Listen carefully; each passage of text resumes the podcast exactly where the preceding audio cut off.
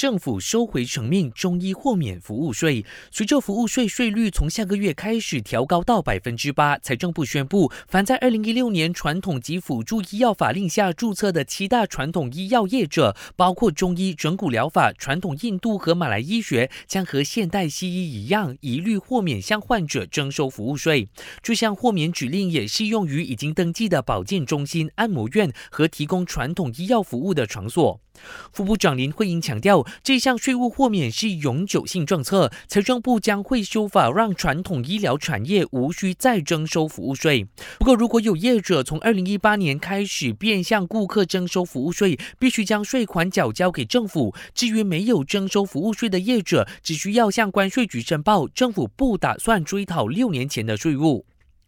令吉对美元汇率近期依然跌跌不休。不过，第二财长纳杜斯里阿米尔寒查认为，随着美联储已经发出结束加息的信号，只要没有重大地缘政治事件发生，加上首相纳杜斯里安华成功引进多项外来直接投资，肯定会改善令吉表现。他预测，令吉汇率今年将会止跌回扬，全年走强。